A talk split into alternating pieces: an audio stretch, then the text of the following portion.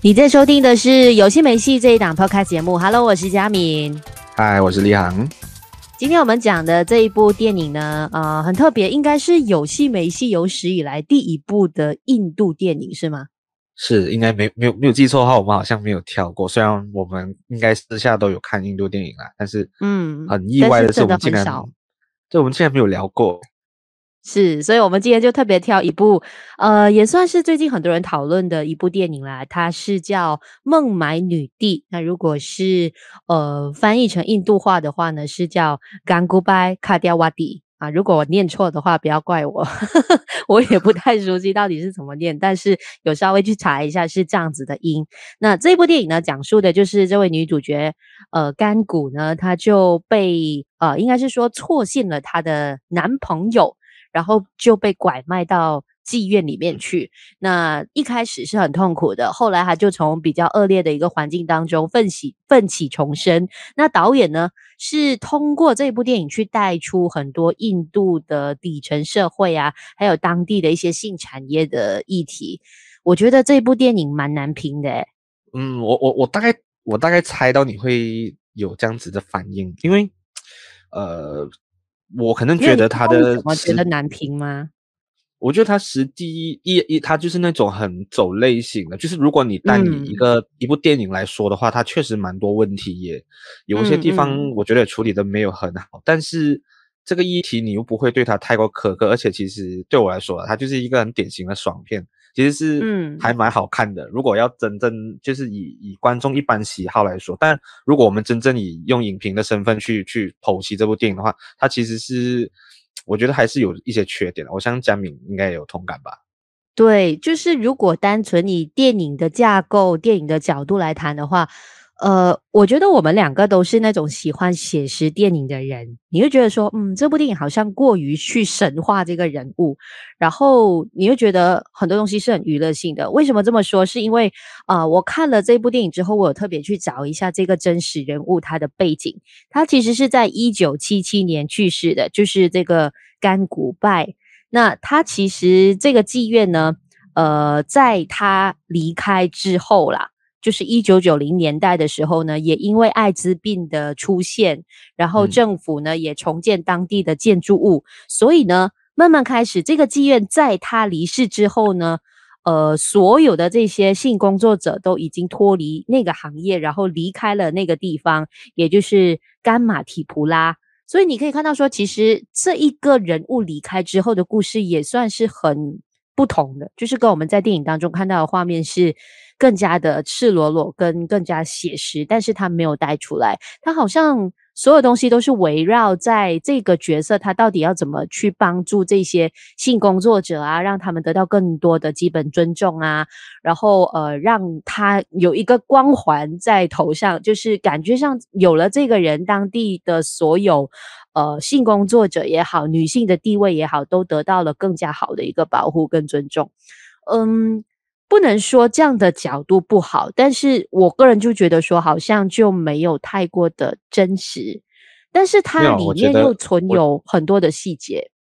我觉得重点是你可能我们两个啦，或者是可能一般观众，嗯、我觉得大家现在的阅片量真的有点多，就是我觉得是串流平台的影响，就是大家看的电影电视的类型真的太多了，所以我我不是说它故事不好，因为呃。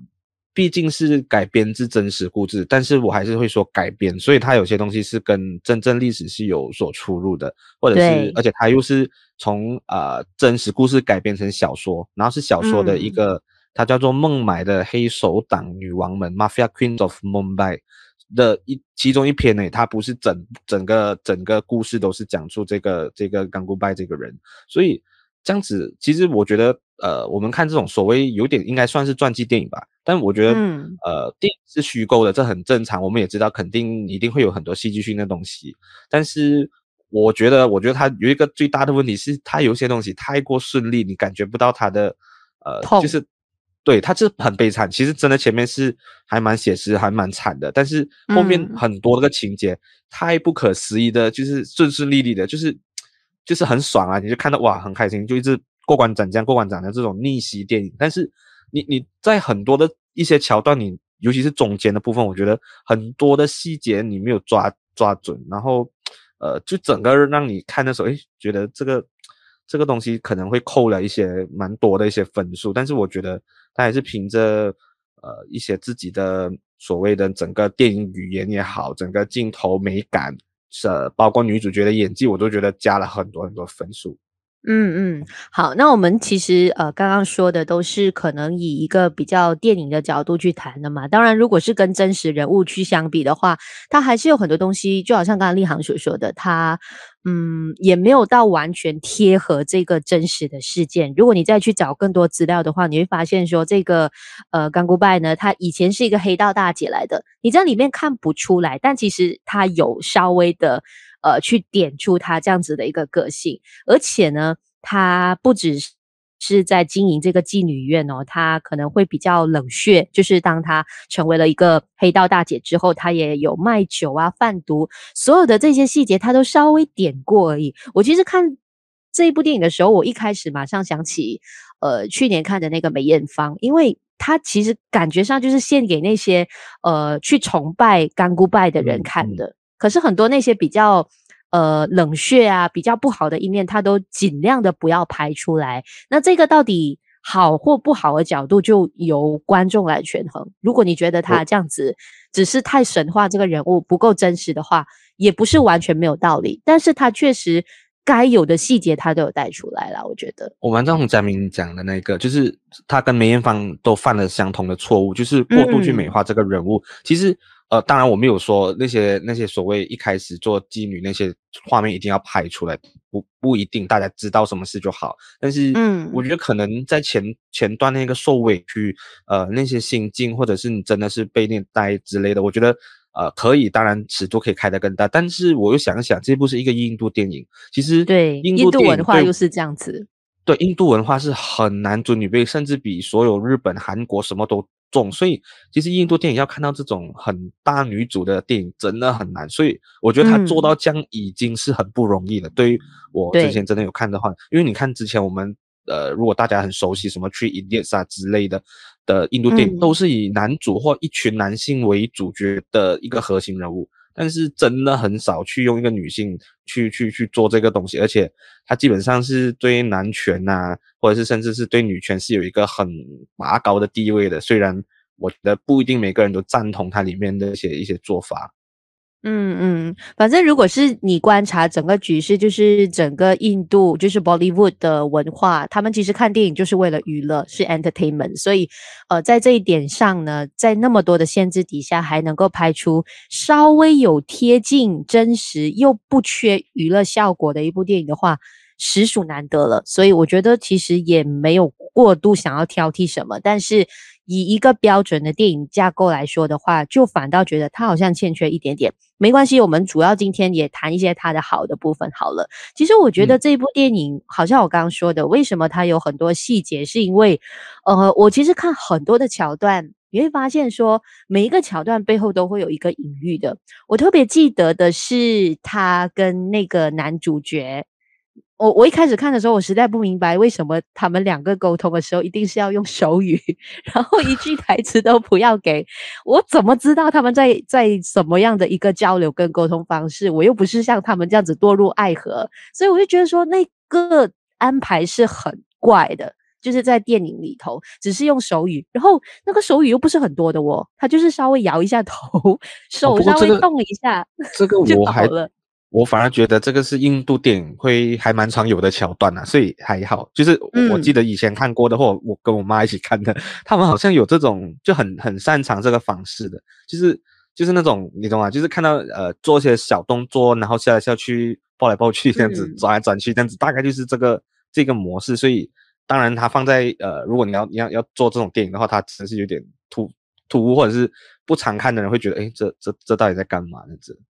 但是我觉得看到最后的时候，我反倒觉得说这样子的安排是更加符合，呃，他们两个人的关系，或者是说甘姑拜他的一个处境的。因为这一段爱情故事就是不能够被世人所尊重的。如果在当时候的那个印度的文化里面，他们是没有办法去接受这一对情侣的。所以你可以看到他们的所有的互动都是没有办法摆上台面，没有办法光明正大的。那没有台词，其实就是呃，我我自己的解读啦。他抽掉这个台词，他可能是不要影响观众去观察这两个人的火花、他们的暧昧程度以外，也要看到无声对谈的两个人其实是有那个情谊呀、啊、浓厚的一面，但是他们不会被祝福。他们是不会被社会乐见的去接受，所以他们只能够这种没有办法嚣张，然后不能够张扬，也只能够偷偷，甚至一句台词都没有的一个调情方式去描述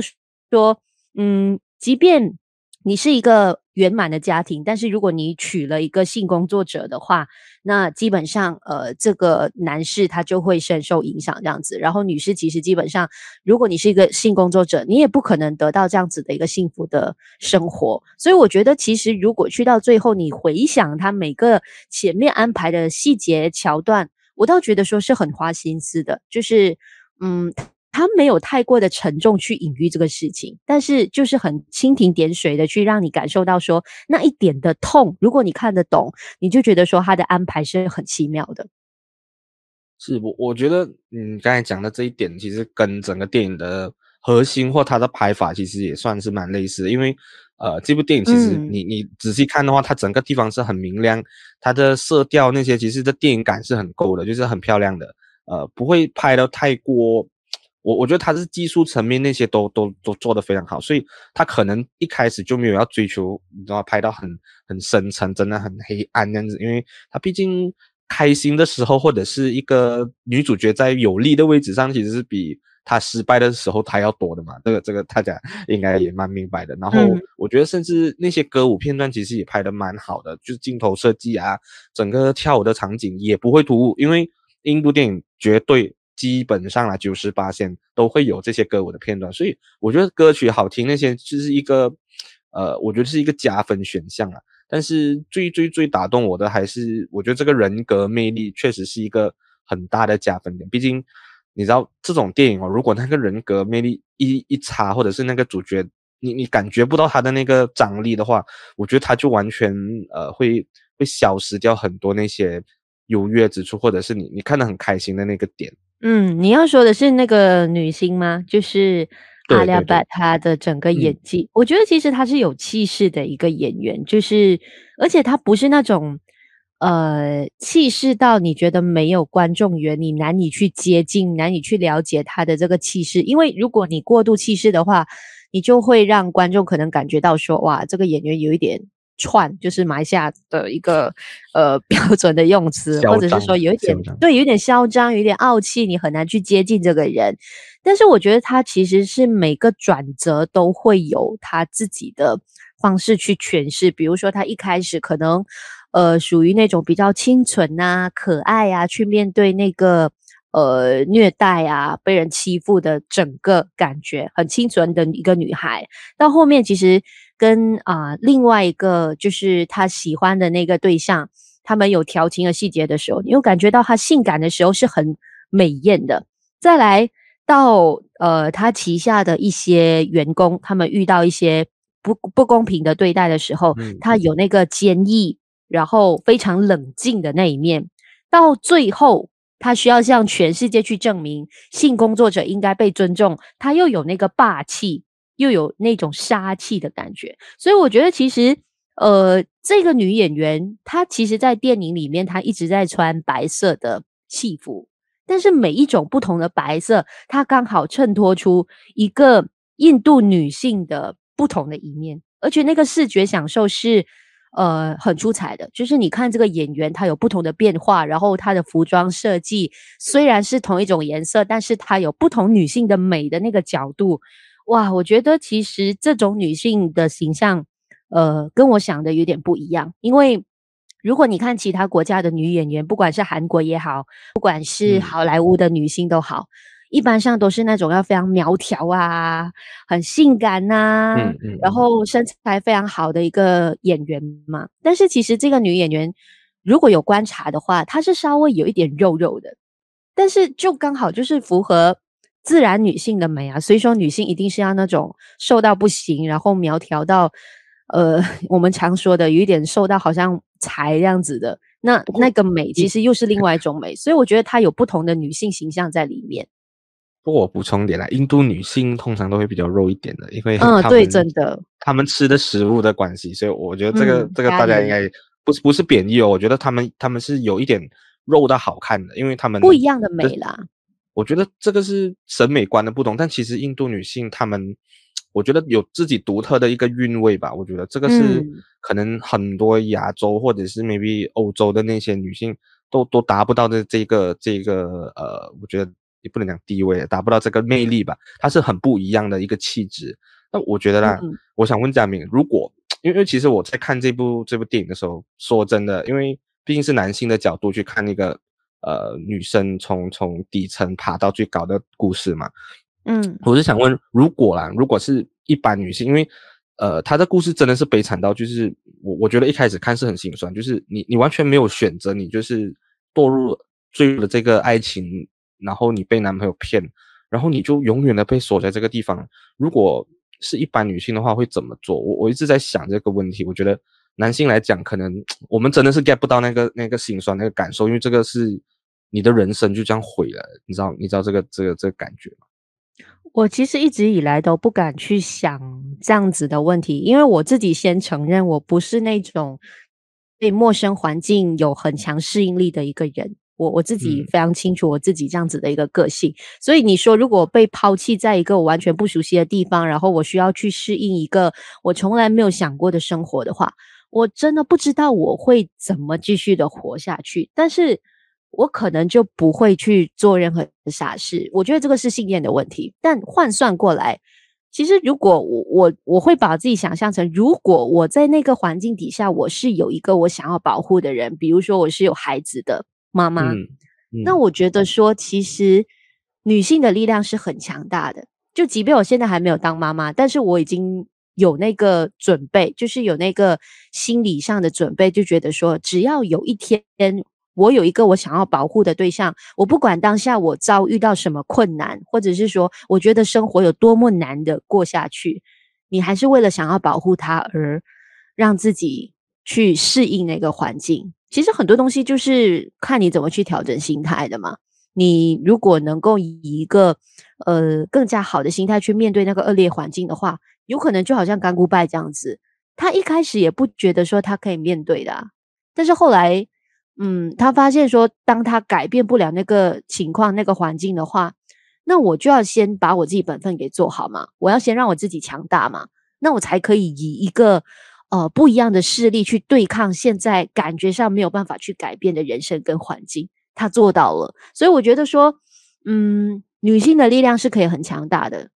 我的角度的话，就是当我我有一个想要保护的对象，嗯、我就会强大起来。嗯，我不知道大家在看的时候会不会觉得说，女性真的可以咩？或者是嗯，会不会太过于强化女性主义之类的？但是，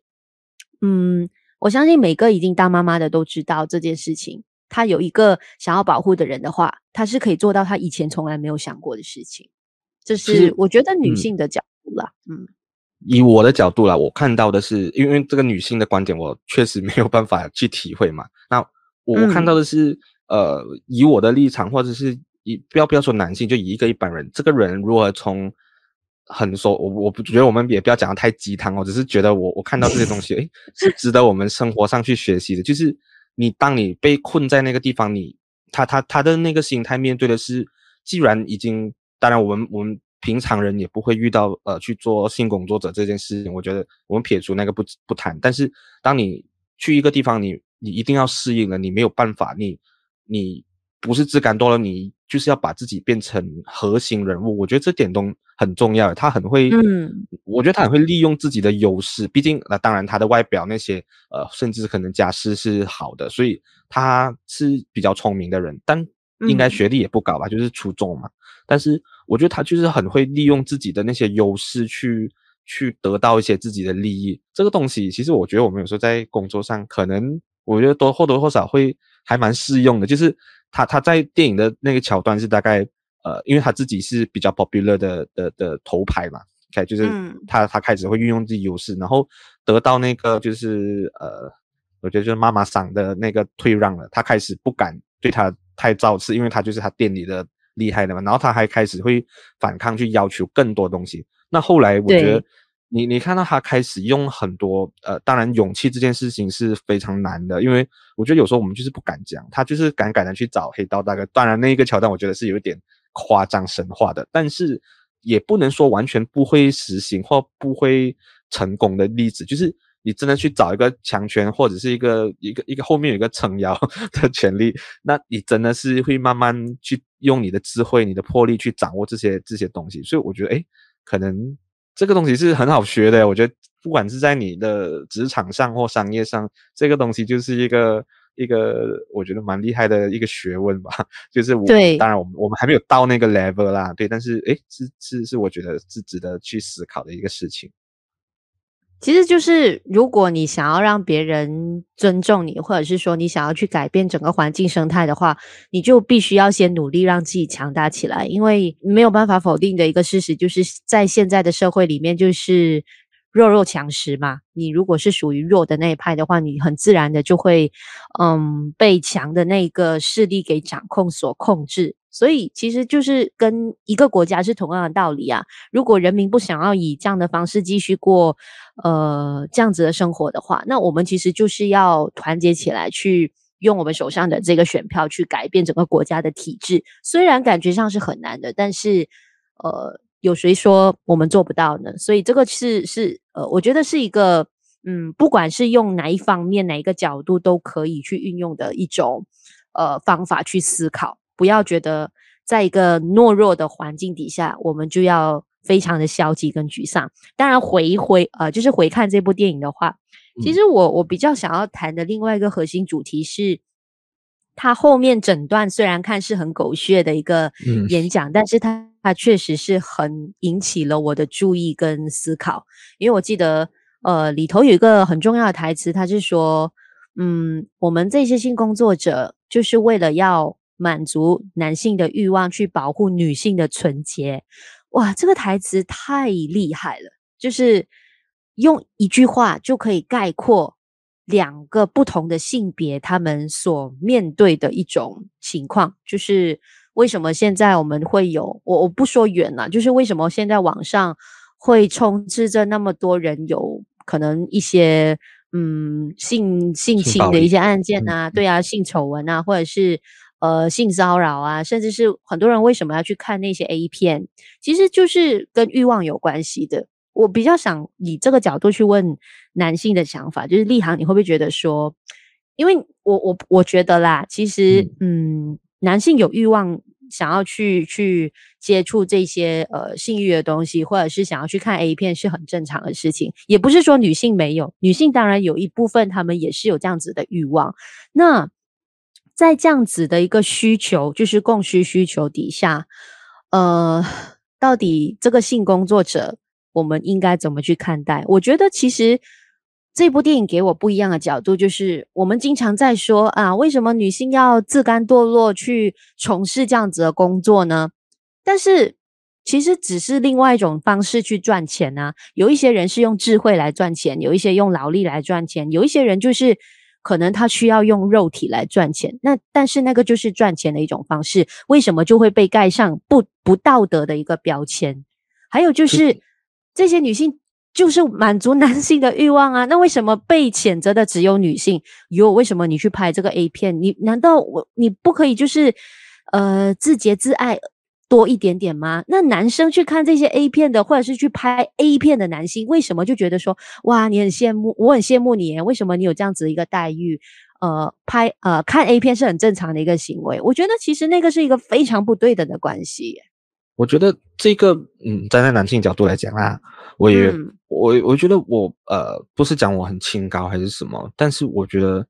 因为这个社会普遍是真的是男性去去主导去控制的，所以。呃，我我可以指指马来西亚的例子好了，我觉得这个也是活生生的例子，就是马来西亚有一些网红，所谓的性感网红，什么嘎迪达啦、溥仪这些，应该如果马来西亚观众或台湾观众都应该知道。我觉得，呃，一样的，马来西亚就是因为这样子，他们很红，但是他们会被所有的人谴责。当然，他们没有到性工作者这个这个这么。这么这么悲惨的的的，我也也不能讲悲惨，其实有些人是像电影当中是被逼的，他们完全没有选择，就是被卖到那个地方，你逃不走。甚至他，我觉得里面让我觉得蛮心碎的是，你逃走了又如何？你的家庭是因为印度是很保守的嘛，你家庭是不愿意接受的，你回不了家，你回到家你可能会被吊死。那当然是那个时代了。但是我觉得这个就是一个对于女性的蛮蛮蛮可悲的一个现实，就是你既你一踏入这个东西，你永远就没有办法洗白。但这个东西说为什么我们要叫洗白？为什么呃性工作者就是就是就是不对的，或者是？呃，就是低俗下贱。我我我其实，当然对我来说，我我觉得我们看了这么多电影，看了这么影视的东西，或者是呃，我觉得在这个时代里面，我们可能是不是需要给他们多点鼓励和关爱？不不是说我们哇一定，因为因为其实我我说实话，我是觉得这些东西都应该合法化或平权的，因为我我觉得这个东西是很自然的，就是很多会有所谓的，可能有些观众会不赞同我的说法。就是所谓的道德意识，喏，就是他们讲啊，这种东西哪里可以什么？但我觉得没有一个东西是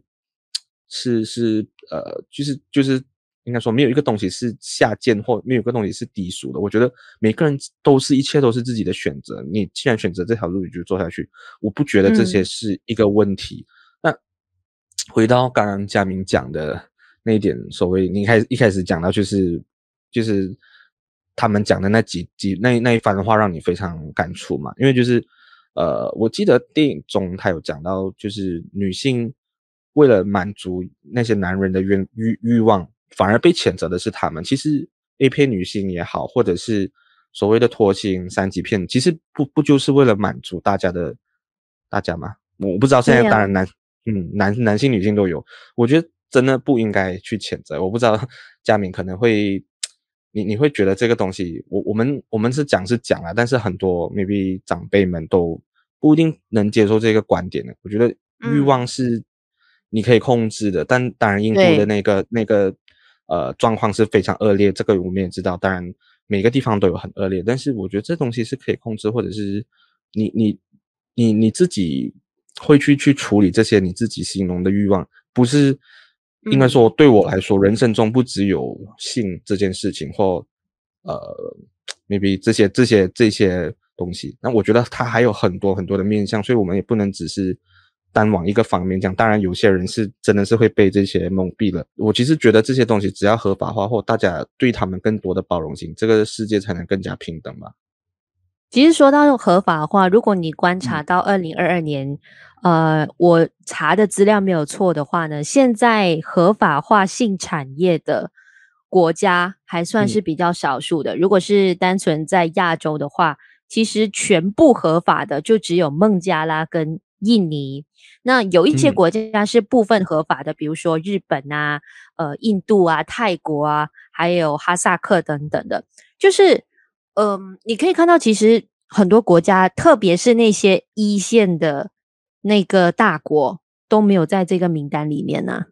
所以你可以看到，说其实大家对于这个性产业的接受度并没有到那么高，就是还是很多人觉得说，从事性产业工作的人士他们是不道德的，他就是感觉上给国家的人蒙羞。我觉得其实回归到那个呃。主题那个重点就是，不管我们刚刚提到任何角度的思考，就是如果你是传统型的，你就很难接受这种工作，或者是你了解说欲望是人类的一种需求，它需要被满足也好，哪一个角度、哪一个派系都好，我觉得其实大家的目标很一致，应该被谴责的不是那些性工作者，而是那些为什么要去贩卖、拐带。欺骗女性或者是任何的男性去参与性工作的那些诈骗人士，我们应该怎么去对付他们？那个才是大家应该要关注的一个主题。我觉得这个电影讲到很明确，就是这一点。他没有很沉重去讨论这个事情，但是他很直接的说，为什么是我们被你们嫌弃，然后我们还不能够接受教育？为什么是我们要遭受到这样子的对付？如果没有我们的话，更多男性不是出去去家暴更多人，或者是造成更多罪案的发生，不是吗？是我觉得其实它是一个很强烈的角度去告诉大家，够了，应该谴责的对象不是性工作者，而是那些拐带欺骗的人士。这个是我觉得很喜欢这部电影的原因，它让我嗯有对性产业这个东西其实有不一样的思考。因为如果是跟回传统那一派的话，你还是会觉得说，嗯，性工作不能够被那么高度的讨论。但是这部电影就打破了那个界限。我记得特别记得的一句话，他有讲，他在一个完全没有他他们贩卖尊，每天晚上都在贩卖自己的尊严，那、嗯、但是这些人却给了女性尊严，却给了所有人尊严，因为那些人来呃花费就是就是来来来释放自己的欲望。甚至去，他们就是保护了那些女性的纯洁。我觉得这一段当然是讲的非常非常棒。我觉得狗血、呃、看了 这是有点太太软了。当然，你电影角度来看，但是我觉得这个东西，我觉得他他尝试给很多印度的女人，甚至是女生吧，就是即使你在笼子里面，因为妓院，他他把这个比喻成稍微小的妓院还是什么，但我觉得跟我们社会是息息相关，甚至国家。很多人都在笼子被框着，但是即使你在笼子，你也可以有一个自由的呼吸、嗯、自由的天空。即使你的命运是已经这么悲惨，你就是你知道吗？你完全永远就是被被被你你当了一天的妓女，你永远就是就是会被冠上这个名号。但是你的一生都一直在去帮助人，去去去面勇敢的面对这件事情，甚至去帮大家争取他们该有的东西。所以我觉得这个东西是，我觉得是。一个女性的尊严，甚至是一个人的尊严，我觉得是把整个电影的高度拔得很高，所以，所以我觉得，即使它有一些真的太多那种所谓大女主双片那种套路，但是你还是可以觉得这个这个电影是你看了，你心中会有一一团火，或者是你你心中会有一些东西是了解的更多吧。我觉得这个才是这些电影拍出来的真正的意义。是是享受的，就是你看它每一个桥段。但是，呃，说到享受，我们就不能够忽略 Bollywood 电影他们有的一个特色。刚刚其实也提过了，就是很多歌舞的情节，他们一定要唱歌，一定要跳舞，然后一定要有那些华丽的服装的。这这部电影当然是不少了这些点缀点。嗯。但我其实每一次看这种 Bollywood 电影，我很怕的就是它。过度的把这个情节硬塞到电影里面，然后你会觉得说，哟，有一点出戏了，或者是说很难跟电影的情节融合在一起。但这部我觉得没有，它其实顺，对不对？对，就是它的歌舞片段其实还蛮多的，但是不会过于冗长，而且呃也不会好像很强硬的去穿插在电影里头，反倒是它每一个歌词都会有呃。很细微的去表达这个女主角，她可能每一个不同的心境的阶段，就是可能一开始是怎么样去保持初心啊，然后她怎么样呃鼓起勇气去放弃她自己喜欢的这个爱情啊，然后到后面可能去讲述她可能面对呃性产业改革的一种呃心态等等的。所以我觉得其实歌舞片段，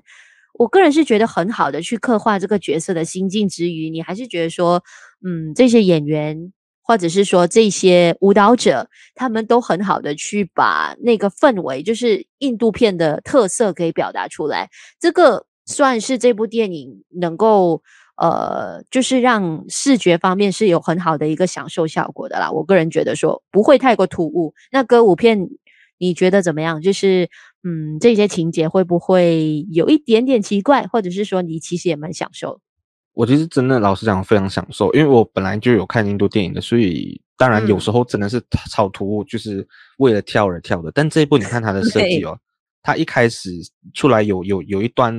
呃，讲他还年轻的时候，还还在名门名门贵族的时候，非常青春洋溢的那个快乐。他那一段跳完之后，他是直接一个镜头跟着 follow 着那个女主角进到去跟她的男朋友。有一些亲密的动作还是什么的，所以我觉得，诶，她其实很好的去用一个舞蹈去交代整个人设，交代整个时代背景，也交代她自己的心境。嗯。那当然到后面的时候，有一段就是她已经开始，因为她后面有一阵子没有跳嘛，那到后段的时候，她开始上位了，她变成干古拜拜甘古拜就拜这个第一意思就是在印度有一个女性呃女女士的意思，就是她其实是地位已经是。呃，升高了。那那时候印度有一个圣母节嘛，这个如果大家有知道的话，有点像马呃华人的九王爷这样子。印度每一年大概那个时段就是有圣母节，如果熟悉印度文化的朋友应该知道，那个时候他就开始很，他那那种跳舞的感觉哦，我我我当然我不会舞蹈，但是我觉得他是很有能量，然后他是很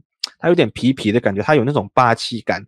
他那一段呃圣母节的庆典的舞是很好看的。那到后来，因为他那时候他发现到呃这个小剧透点，就是他打回家乡的时候，因为家里发生了一些对他很重大的事情，所以他那一段开始有一点不能讲疯狂啊，他就有一点释放自己的情绪。我觉得那一段舞蹈的张力就已经可以把整个人的悲伤去拍出来，他不需要用其他的镜头或。其他的场景特地去拍他伤心啊，很难忘、很失落的样子，他就用舞蹈一场戏里面就把所有的东情节交代完。我觉得，诶，这个是印度电影有善用他们舞蹈元素的那个厉害点，去把整个电影的铺陈、整个气氛推到高潮，然后直接跳下一个场景的时候，完全是不会突。我觉得是很一气呵成，整部电影都是我觉得好看点在于，虽然它的情节不不不甚不算是很合理的，有些地方是有点跳戏的，但是。它就是一气呵成的整个力道，你完全不会想 pause，你就是很顺很顺的去看完下去。对，诶，你突然间提醒我，有一段情节我也蛮想说的，就是呃，其中有一个妓女，她就拜托甘古拜去写信给她的父亲，嗯，然后他就说，哦，不知道写什么，你只有你就随便帮我写写这样子。然后在那个过程当中，每一个在场的呃妓女，她们都开始一人一句。然后把这个信给拼凑出来，我觉得其实，呃，那一段是有带出父权主义的，它其实就很强烈的在表明说，在印度的社会里面，到底女性她们是即便受了呃冤屈，她们都没有办法平反呃平反，因为在极具父权主义底下，女性就是不会被看见，你做的任何事情就是呃男性不理解就是不理解你的，你没有办法说什么，嗯、所以那一段其实是。所有在父权主义底下女性的一个血泪的心声，她都一句一句给带出来。所以我觉得，其实最奇妙的就是这些东西，像我们刚刚提到的性产业也好，其实性产业还好，它是蛮大的角度，蛮沉重的去讨论。但其他的一些小小的印度文化的细节，比如说这个父权主义好了，它其实那个桥段并没有太长，它就是短短的几分钟。去让你了解说，哦，当地的文化就是这样子，但是你就感觉到说，呃，他是有讨论到各种的社会议题的，所以我其实蛮喜欢这部电影的原因是，都有这样子去铺陈，东西其实是完整、蜻蜓点水，是不会过于沉重，有娱乐效果，但是它又。非常的写实，去让你知道说当地现在面，应该是说以前到现在都面对什么样的问题。你其实看那段的时候，你会不会觉得说，嗯，还蛮细致的，就是有去表达出社会各种的议题。我觉得整部电影都一直有在谈到，但他就是轻描淡写，他没有要，嗯，他没有要挖你的心，因为因为有些可能像韩国电影、日本电影，他是真的挖得很深，让你那个心情很难受。他、嗯、不不至于，但你你可以体会到东西，但你也享有娱乐性，像你讲的，我觉得这点是整个包装。就是很会包装整部电影，他把它变得比较商业，比较能让大众接受。甚至我我为什么他会登上 Netflix 这么多国家？诶，不不是开玩笑。我当然我们现在讲可能稍微迟了一点点，但在差不多五月初到五月中的时候，基本上各国的 Netflix 哦，也没有各国了，亚洲很多地方的 Netflix 都是第一名的。然后我甚至看到台湾的林书宇导演，他也在 Instagram 去 post 说，为什么这部电影会突然间爆红？因为他没有。大卡司、大明星，或者是甚至印度电影本来就不是观众主流会去看的电影，但他就是凭着这个魅力去突然间就突破了，就是大家都在讨论这部电影。最近也在 Netflix 上非常火红的，也是这个女主角阿利亚·巴演的，叫做 RRR，她就三个 R，RRR，就是好像是两个印度男什么类型的电影？有点像动作片来的印度动作片，但是据说就是我因为我家人有看了，他是说呃整个动作华但华华丽，又有跳舞也有打斗这样子，但听说也是蛮好看的，嗯、就是 RRR 也是在今最近的 Netflix 应该也是第一名，如果大家有兴趣也是可以找找来看。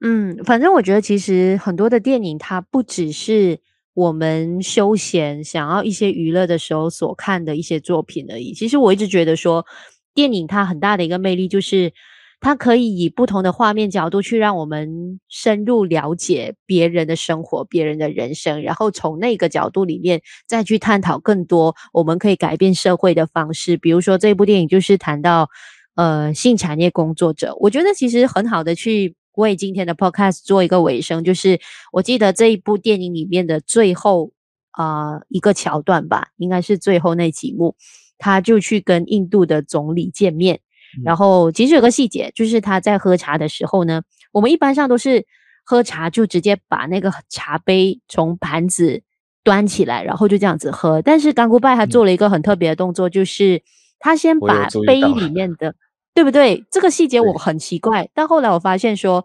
哦，原来是有原因的，因为嗯，其实在呃欧洲地区以前啦。我对茶有一点点了解，我特别记得，嗯、呃，茶的师傅他有跟我说过，以前在欧洲的时候，他们十七十七世纪初啦，那个时候茶叶呢，呃，茶具应该是说茶具是没有把手的，它不像我们现在的杯子这样子。那一般的欧洲人他们很怕烫嘛，嗯、那他们就干脆把茶是倒进了这个茶碟。然后这样子来喝，就好像电影里头甘古拜做的一件事情。那为什么他用这样的方式去让甘古拜在总理面前这么做？其实就是要表达一个非常重要的重点，就是性工作者并不是大家想象的那么的没有修养，或者是没有教养。对，干古拜就是一个淑女的教养啊，她这个动作就是欧洲以前高尚高贵的人士他们所做的一个做法。为什么性工性工作者不能做？那回看我们的社会，谁说性工作者不应该被尊重？所以说他们就是低俗的，所以说他们就是。呃，不应该被大家尊重，就是不道德的人士。我觉得其实这一个细节就刚刚好做一个很完美的 ending，告诉所有人。我，我要补充一点，嗯、我突然我突然间想到，你刚刚提到这一点，其实他在三场演讲，因为他在里面有三场蛮重要的演讲，他都用了不同的方式去呈现自己。嗯、第一场是他刚刚竞选所谓的一个小区区长啊，就是他那个小区。呃，四千多人这样子，他就是那时候他赢了，那边基本上大部分都是妓女或者是一些呃，可能社会比较底层的一些人物在聚集，就是庆祝他的胜利。他那时候上来演讲的时候是站在桌子上面，我印象深刻。那第二幕，他呃开始呃受到很多记者的关注嘛，那记者邀请他去一个所谓的女权发表大会，后面做这些部长，然后下面都是一些呃很多女性，也很多一些可能。支持女权运动的那些社会社会运动的人，他那时候，他讲着，他是拿着一个椅子，然后很帅气的 翘着脚，然后就直接发表他的演讲。到了最后去见总理的时候，他又是那个像像你刚刚讲的，除了倒插这个这个这个姿态外，他是用很优雅、很很礼貌，或者是真的是很不一样的方式。所以他在这一个三场演讲，都对我来说都是一个很重要的戏份嘛。的方式，你可以看到他整个人物的。整个气呃，我觉得是不只是变化，他整个去每个气场、每个讲话的方式都完全不一样。我觉得大家如果有看这部电影的话，真的是可以好好去考究这这三段，他到底是怎么样去运用自己的人格魅力，运用不同在不同的情境讲不同的话，真的是见鬼讲鬼话，见人讲人话。这个东西我觉得也是非常值得赞赏的。对，其实也是不同女性的美啊，所以说看女性一定要看腿啊，看样子啊，好，立行啊。我们都看啊，我觉得这这个是很有魅力的女性的一个代表吧。我觉得你会真的是被她圈粉啊，就跟戏里面的记者还是什么一样，就是这样子的女性是值得我们去敬佩、去尊重。哦呃，甚至去喜爱的，我觉得对，嗯，所以真的，任何的行业、任何的人士、任何的阶层，它都会有。不一样的一面，千万不要以我们自己的呃这种观感去看待任何的人，或者是去贬低、看低任何的人士。今天我们就介绍你这一部《孟买女帝甘古拜卡提亚瓦蒂》